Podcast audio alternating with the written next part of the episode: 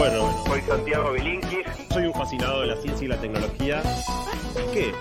La mejor manera de predecir el futuro es inventarlo. Hola, ¿cómo están? En el mes de agosto saqué mi segundo libro, Guía para sobrevivir al presente. Y como durante el verano no tengo nuevos episodios del podcast, decidí llenar ese vacío dándoles para que escuchen la introducción del libro en formato audiolibro. Espero que lo disfruten. Introducción. La guerra para conquistar tu tiempo. Si te preocupa la cantidad desmesurada de tiempo que dedicamos a nuestros celulares, tu inquietud está justificada. Pensá en la última cena que hayas compartido con tu familia o con tus amigos. La mayoría de nosotros nos sentimos un poco incómodos ante la nueva realidad de que, en cualquier encuentro social, buena parte de las personas estemos más conectadas con nuestras pantallas que con los demás. Como dijeron los astronautas en el Apolo 13, Houston, tenemos un problema. Preparando un episodio sobre el tema para mi columna en el programa radial Basta de Todo, encuesté a 1.500 personas de todas las edades y un 97% opina que los demás están adictos a su celular. La mayoría reconoce también su propio problema. Tres de cada cuatro consideran la relación con sus dispositivos digitales como adictiva. Entre los que respondieron, casi todos preferirían que los otros usaran menos sus teléfonos en situaciones sociales y siete de cada diez querría poder controlar mejor sus propios impulsos. Como nota de color, aunque suene increíble, casi 40% de los jóvenes menores de 25 años preferiría estar un mes sin sexo antes que sin su teléfono. Y un 20% hasta un año. Este fenómeno no es casual. Como desarrollaré a lo largo de este libro, muchas de las mentes más brillantes del mundo trabajan en este momento para acentuar nuestra dependencia de los aparatos digitales, impulsados por una característica esencial de cómo funciona Internet. La entrega de servicios gratuitos a cambio de tu atención y tu información personal. Veámoslo con un ejemplo. En una transacción comercial normalmente hay un comprador, un vendedor y un producto o servicio. Cuando vos usas aplicaciones como Facebook, Instagram, YouTube o Gmail, ¿quién es el comprador? ¿Quién es el vendedor? ¿Y cuál es el producto? Te invito a pensarlo por un minuto antes de que sigas leyendo. El comprador tiene que ser quien paga, en este caso, los anunciantes. El vendedor quien cobra, es decir, Facebook, Google o quien haya desarrollado esa aplicación. Pero ¿cuál es el producto? La respuesta es tan sencilla como impactante. El producto sos vos. O peor aún, el producto es lo más escaso que tenés. Tu tiempo y tu atención. Para poder venderte, los sitios necesitan que estés ahí. Y desde hace unos años contratan a los mayores expertos mundiales en disciplinas como la neurociencia, la psicología y la economía del comportamiento para diseñar sistemas que permitan atraerte, retenerte y maximizar tu dependencia. Engagement. Los estímulos que aparecen cada vez que usas una app o un sitio no son aleatorios. Están cuidadosamente elegidos por algoritmos para minimizar la chance de que te vayas a hacer otra cosa o usar otra app y mantenerte el mayor tiempo posible cautivado. En una reveladora e inquietante afirmación, el fundador y CEO de Netflix, Reed Hastings, declaró en abril de 2017 que más que Amazon o HBO, su principal competidor es la almohada. En palabras de él mismo. En realidad, si lo pensás, cuando mirás un show en Netflix y te volvés adicto a él, te quedás despierto hasta muy tarde. En última instancia, competimos con el sueño, y eso representa un volumen disponible muy grande de tiempo. Netflix lo confirmó en un tuit enviado desde su cuenta. El sueño, dijeron, es mi mayor enemigo. Vender los productos que no nos hacen bien no es nuevo, pero al menos los ejecutivos de las compañías tabacaleras actuaban a la defensiva. Hastings no tiene reparos en decirnos de frente que su compañía está dispuesta a hacernos actuar en contra de nuestra propia salud con tal de maximizar sus utilidades. En el mundo del consumo masivo, cada producto compite con sus similares. Un desodorante, por ejemplo, tiene como rivales a las marcas sustitutas. Sin embargo, en este caso, todos compiten con todos. Facebook compite con Twitter, pero también con Netflix, Spotify, Gmail, Fortnite o la PlayStation. Todos se disputan tu recurso más escaso, que es tu tiempo. Cada minuto que estés atento a otra cosa, como charlar con amigos o incluso dormir, es tiempo que estas empresas no pueden vender a los anunciantes. Por eso incorporan todo tipo de notificaciones visuales y sonoras para recuperar tu atención cuando no estás hipnotizado por tu pantalla. Si te sentís tremendamente tironeado, es porque lo estás. un gran grupo de compañías está en una guerra para conquistar tu tiempo. Y estamos perdiendo la batalla. Según un estudio realizado por Nokia, en las 16 horas diarias de vigilia, encendemos algún dispositivo unas 150 veces, es decir, una vez cada 6 minutos. El inesperado poder y peligro de los celulares. Si bien tenemos la costumbre de llamar al aparato que llevamos en el bolsillo teléfono inteligente o smartphone, se trata tanto de un teléfono como de una cámara de fotos, un GPS, un televisor, una grabadora de video, una consola de juegos, un navegador de Internet, una calculadora, un equipo de música y muchas cosas más. Seguimos llamándolo así por costumbre, pero en realidad es mucho más que un teléfono. Es una supercomputadora de bolsillo. A lo largo de estas páginas, de todos modos, por una cuestión de claridad y sencillez voy a usar la palabra teléfono o celular para designar de manera genérica a nuestras pantallas, incluso cuando tengan la forma de una tableta, una laptop o hasta una TV. Hace 60 años, el genial Alan Turing demostró que las computadoras son máquinas de propósito general, es decir, máquinas que no tienen una función específica, sino que pueden hacer casi cualquier cosa dependiendo del software que se les cargue. Con la programación adecuada, pueden ser lo que queramos que sean. Esto, que vivimos con total naturalidad, hubiera dejado perplejo a cualquiera de los grandes genios inventores de la historia como Da Vinci o Edison. Es que, hasta el hallazgo de Turing, cada problema requería inventar un equipamiento especial para ese único fin, tarea que a veces requería casi una vida entera. A una máquina de propósito general basta agregarle un nuevo software para que, de manera instantánea, pueda realizar una tarea que era imposible hasta un minuto antes. Es esta característica cuasi mágica la que llevó a Mark Andreessen, el legendario pionero de Internet e inversor de Silicon Valley, a decir en 2011 en un visionario artículo que el software se está comiendo el mundo.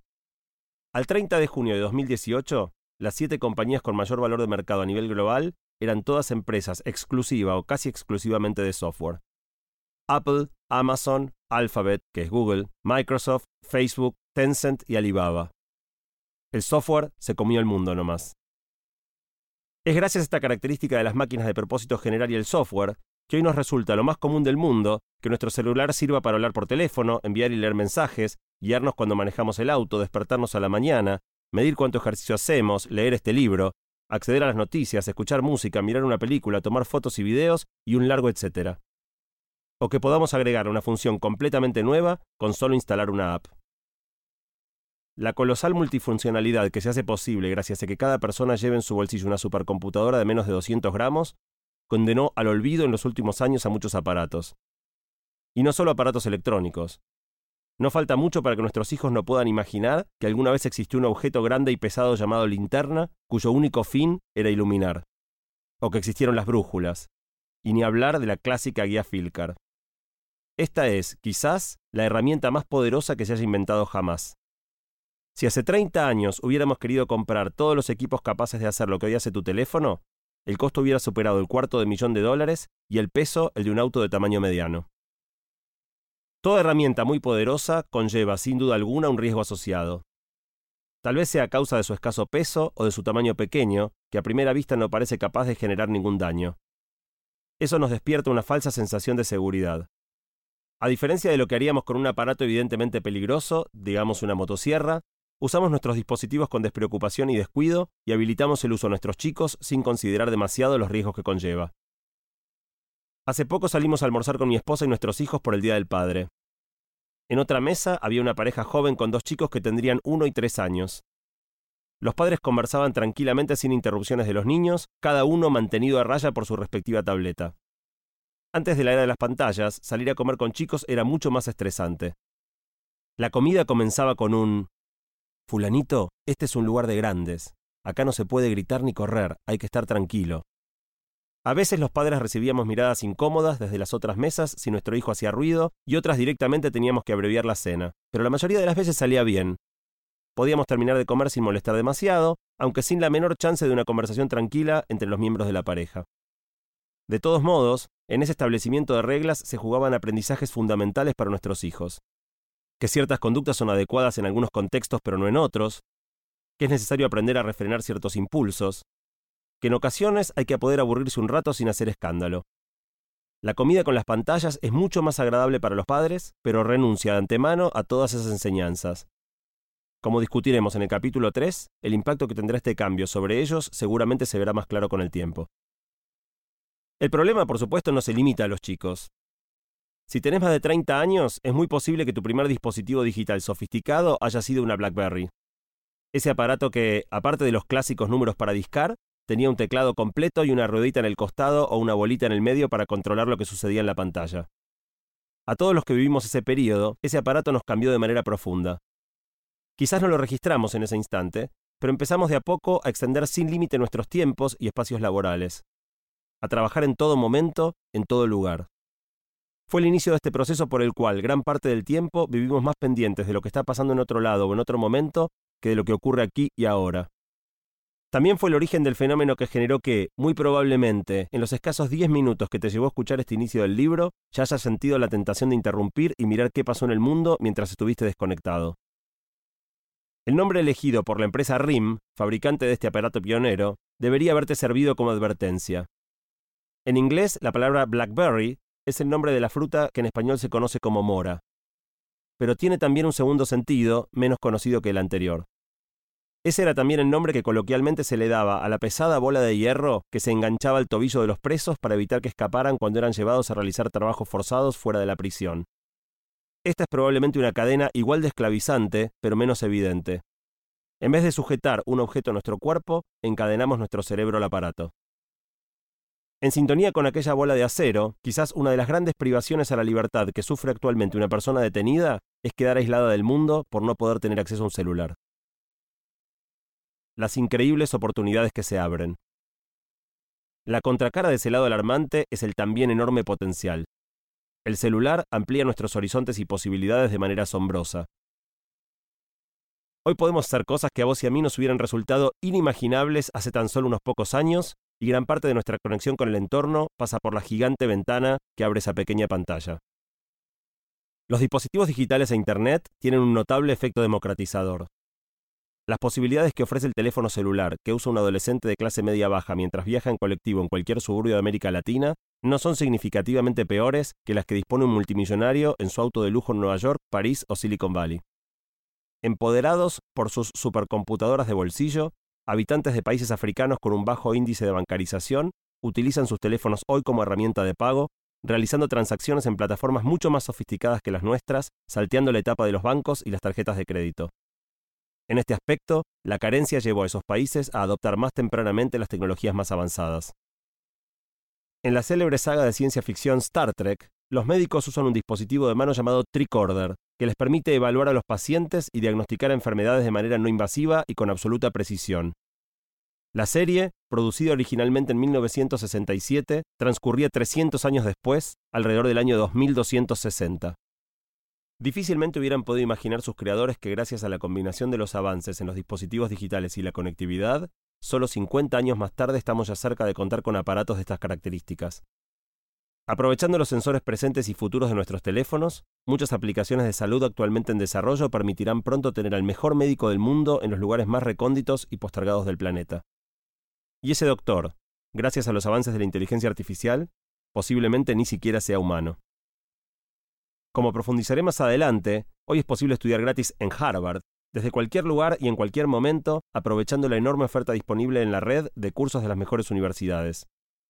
Y la respuesta a cualquier pregunta sobre historia, geografía o ciencia, hasta hace poco limitada a quienes podían pagar una enciclopedia, hoy está a un clic de distancia para un chico que vive en un barrio humilde o en el campo. Y estas son solo algunas de las increíbles oportunidades que genera la movilidad conectada. La paradoja del presente. El cine siempre fue un espacio ideal para imaginar y retratar el mundo que viene. Quizás la visión futurista más influyente para nuestra generación haya sido la que ofreció en la década del 80 la segunda entrega de la saga Volver al Futuro. En este film, estrenado en 1989, Marty McFly, protagonizado por Michael J. Fox, y el Dr. Emmett Brown, Christopher Lloyd, viajaban en una máquina del tiempo 30 años al futuro para ayudar a los hijos de uno de ellos, aún no nacidos al momento de emprender el viaje. La película retrataba ese mundo futuro lleno de objetos sorprendentes, de los cuales el más emblemático acaso sea la famosa patineta voladora Hoverboard. Lo curioso es que ese viaje al porvenir los llevaba al 21 de octubre de 2015. Por eso, los que somos un poco nerds lo teníamos marcado en nuestros calendarios desde hacía años. Para los que nacimos en los 70s y 80s, ese fue el día en que el futuro se volvió pasado. Cuando llegó la fecha marcada, el programa televisivo estadounidense Jimmy Kimmel Live recreó en tono de comedia el momento de la llegada de los viajeros al futuro, con Fox y Lloyd caracterizados una vez más como Doc y Marty para un sketch muy gracioso que podés encontrar en YouTube. Lo divertido de la escena surge de contraponer los dos aspectos contradictorios que plantean los celulares. Por un lado, al tomar una perspectiva histórica, muestra cuán absurdamente maravilloso se ve, con los ojos de la década del 80, el aparatito que todos llevamos en el bolsillo con total naturalidad. Por otro, una de las paradojas más llamativas del presente. El despropósito de usar una herramienta tan poderosa casi exclusivamente para fines recreativos y superficiales. Tenemos una supercomputadora de bolsillo para mandar emojis. La obsesión inducida por las empresas, que nos lleva a pasar la mayor parte de nuestro tiempo online mirando fotos de celebridades mostrando su último par de zapatos, o videos virales de bloopers, no solo tiene un aspecto individual. También interfiere con el impacto social de la tecnología. La omnipresencia de dispositivos digitales nos ofrece la oportunidad de enfrentar temas urgentes como el acceso equitativo a la salud y a la educación, la disponibilidad de información, la conciencia ambiental y la inclusión financiera. Claro que reducir la brecha digital no significa solamente asegurarle a todas las personas la disponibilidad de un teléfono móvil y una conexión a Internet. Es procurar un efecto de inclusión genuino y evitar que el efecto igualador se limite a que todos tengan el mismo acceso a enviar memes por WhatsApp. ¿Está justificado preocuparse? En la clásica historieta Mafalda, Kino retrata una preocupación común en la década del 60. Los padres le prohibían a la niña usar el televisor consternados por el posible abuso y las influencias imprevisibles que la programación pudiera tener sobre sus pensamientos. Esto exaspera a Mafalda y la isla de sus amigos. Un poco después, durante los 70 y 80, el villano de muchos padres eran los videojuegos. Y actualmente el enemigo para nosotros es el celular conectado a Internet y vemos con preocupación el uso que nuestros hijos hacen de sus dispositivos y de las redes sociales. Los ejemplos previos parecen dejar una enseñanza importante. La incomodidad y desconfianza que sentimos ante una tecnología emergente no es un fenómeno nuevo, sobre todo para quienes crecieron antes de que esa tecnología existiera y ven a los más jóvenes adoptarla con una naturalidad que ellos mismos no experimentan. Sin embargo, hay razones para pensar que esta ocasión es diferente.